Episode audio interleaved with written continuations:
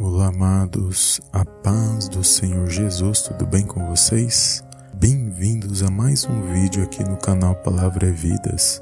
E a palavra de ânimo de hoje se encontra no livro de Cantares, no capítulo 2, do versículo 11 ao 12, que diz assim: Porque eis que passou o inverno, a chuva cessou e se foi, aparecem as flores na terra, o tempo de cantar chega. Amém, amados? Glórias a Deus. Amados, quando eu meditava nesta palavra, o Senhor falou poderosamente ao meu coração que, mediante as lutas e dificuldades que nós passamos em nossas vidas, nós temos que entender que nós temos um Deus e Pai que está nos céus que cuida de mim e de você.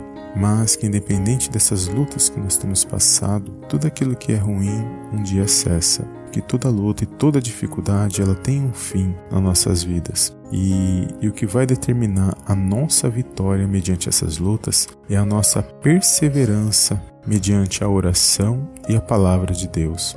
E nós cremos que o Senhor Jesus ele se faz presente todos os dias em nossas vidas. E através do agir do Espírito Santo em nosso coração é que nós vamos alcançar as vitórias de Deus para nossas vidas. A palavra de Deus diz que é melhor o fim do que o começo de uma situação. Ou seja, o choro pode durar uma noite, mas a alegria vem pelo amanhã. Então nós temos que entender que da mesma forma que a noite há dia, então da mesma forma que a luta, a dificuldade, aprovações, há também vitória em meio às situações. E a última palavra, amados, é a que vem da parte do nosso Deus. Então eu não sei como você tem vivido, o que você tem passado, mas eu sei que todos nós estamos passando por lutas e situações. Porém, nós temos um Deus e Pai que se faz presente todos os dias na minha na sua vida e que contempla todas as nossas orações e tudo aquilo que nós temos feito diante da presença dele. Então que nesse dia você venha profetizar as bênçãos de Deus para a sua vida e que você venha profetizar palavras de vitória,